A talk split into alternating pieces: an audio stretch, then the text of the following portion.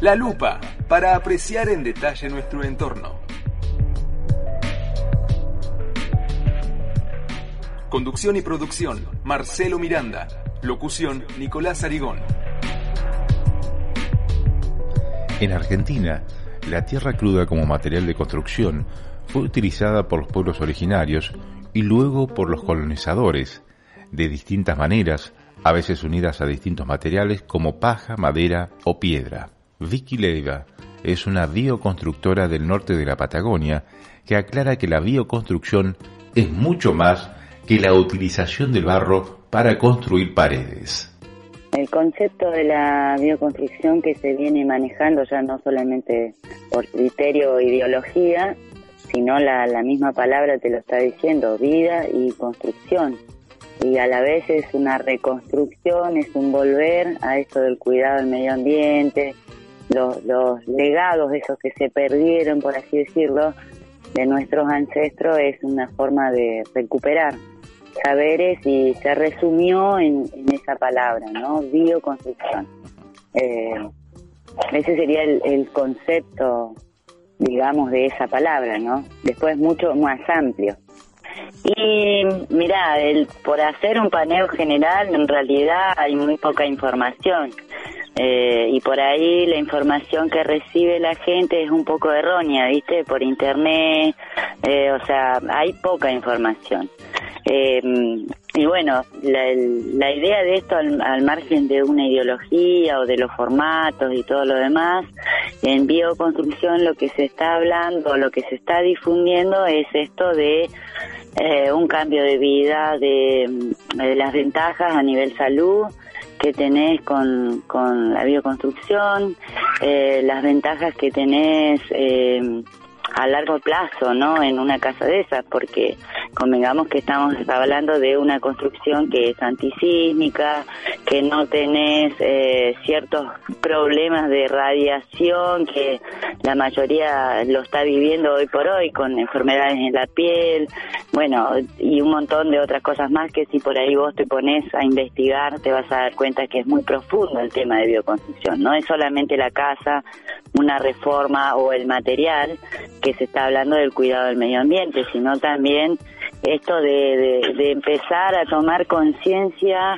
que tanto nos has hecho, nos ha hecho a nivel salud, ¿no? Y a nivel económico también, todo lo que es eh, la explotación de nuestra tierra. Entonces, de esta forma es como, como un, un volver eh, a lo propio, a lo decir, bueno, no dañamos y construimos. O, hacemos bioconstrucción, pero a la vez estamos respetando nuestro planeta, estamos respetándonos a nosotros mismos con esto de la salud, para nuestros abuelos y para nuestros hijos y nietos. Los detalles, las imperfecciones, luces y sombras. En La Lupa, radio para escuchar cuando quieras.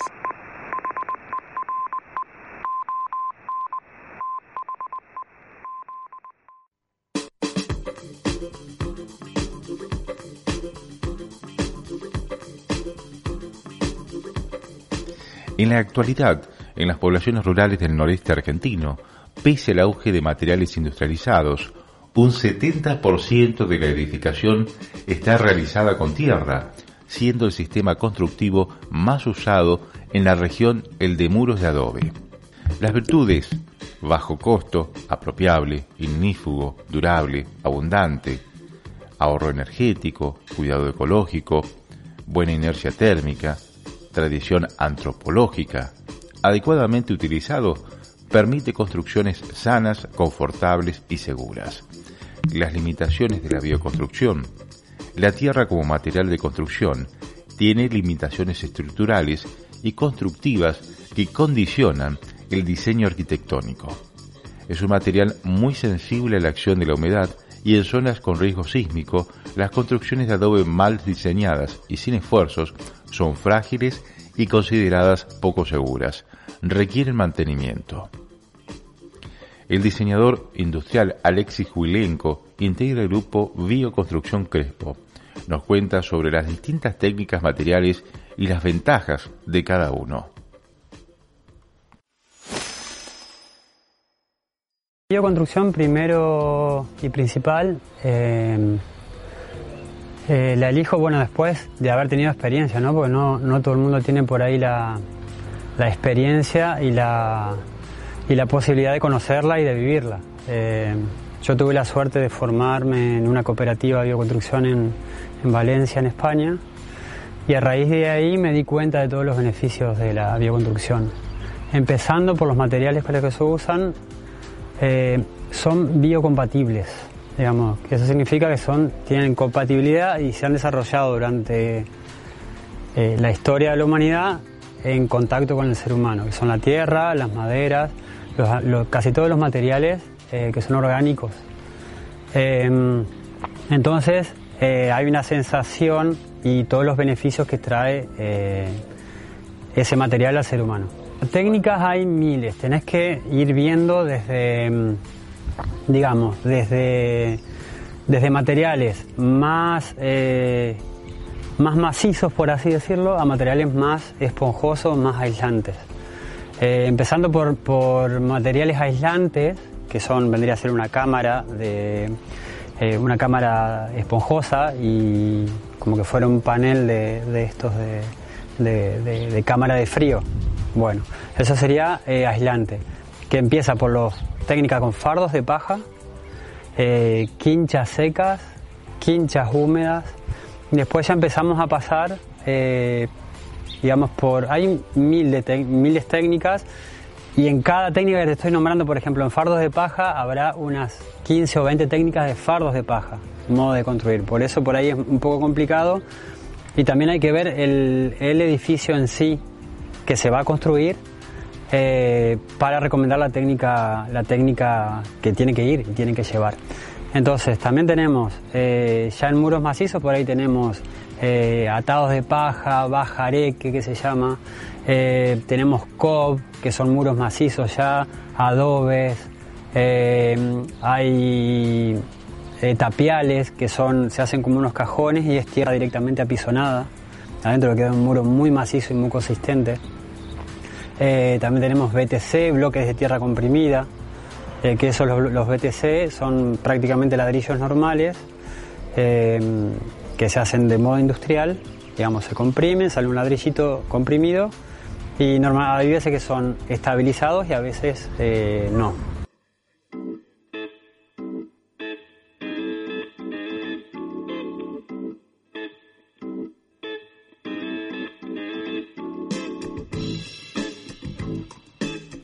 Existe un desarrollo tecnológico en los países andinos que les ha permitido, con la colaboración de países desarrollados, Estados Unidos y Europa fundamentalmente, marchar a la vanguardia en las construcciones de tierra, logrando evitar el colapso de estas construcciones durante el evento de sismos severos. Actualmente varias ciudades aprobaron normas para la construcción, Santa Rosa, Winifreda y Colonia Barón en La Pampa, Bahía Blanca, Coronel Suárez, Torquís y Ayacucho en la provincia de Buenos Aires, Luis Beltrán, Bariloche, El Bolsón en Río Negro, San Martín de los Andes en Neuquén, El Hoyo en Chubut y Cachi en Salta. Entre las técnicas se destacan las que utilizan bloques, adobe, bloques de tierra alivianada, paredes fardos de paja, bloques de tierra comprimida, las monolíticas como paja enconfrada, tapial, moldeo directo y superadobe, y las de entramados como de cañas y listones. También técnicas con materiales reciclados como muros de neumáticos, cubiertas vegetales o terrazas verdes. Mira, yo en lo personal participé en proyectos con, con ingenieros, incluso que han venido desde Italia, eh, gente de afuera de nuestro país, pero es como que acá, eh, por lo general, a ver, eh, en diferentes partes del país está ya muy incorporado esto de las viviendas, como por ejemplo, qué sé yo, Córdoba, Jujuy, Mendoza, tenés varias partes, ¿no?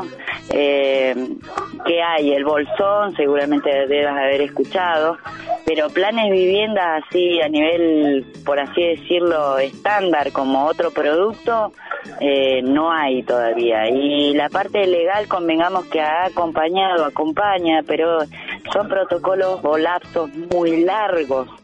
Eh, ¿Por qué te digo esto? Porque yo a nivel político o a nivel organismo que uno se tiene que unir como para poder transmitir esto de la bioconstrucción en una construcción sencilla, eh, estar dentro de lo que sería la parte política presentando un proyecto de esta magnitud es como que lleva mucho más tiempo. ¿Por qué? Porque pasamos a ser medio como que la competencia a todo lo moderno, por así decirlo, que no es así en realidad, que en su momento presentó el proyecto la diputada Silvia Orne, que, eh, bueno, la idea era que hubiera una ley que prohibiera la quema de, de gomas por lo tóxico. Eh, y presentó ese proyecto de la casa esa que yo hice ahí en Gómez, que por cierto se logró la ley, eh, y esa casa quedó y está funcionando de mil amores, así que por eso te digo, hay, hay, hay mucho acá en la zona de referencia.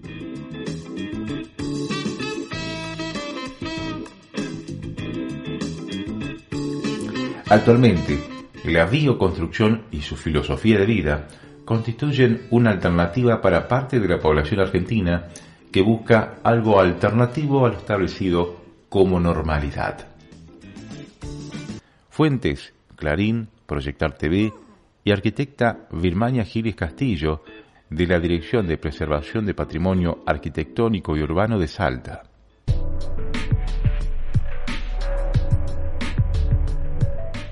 La lupa para apreciar en detalle nuestro entorno. Conducción y producción, Marcelo Miranda. Locución, Nicolás Arigón.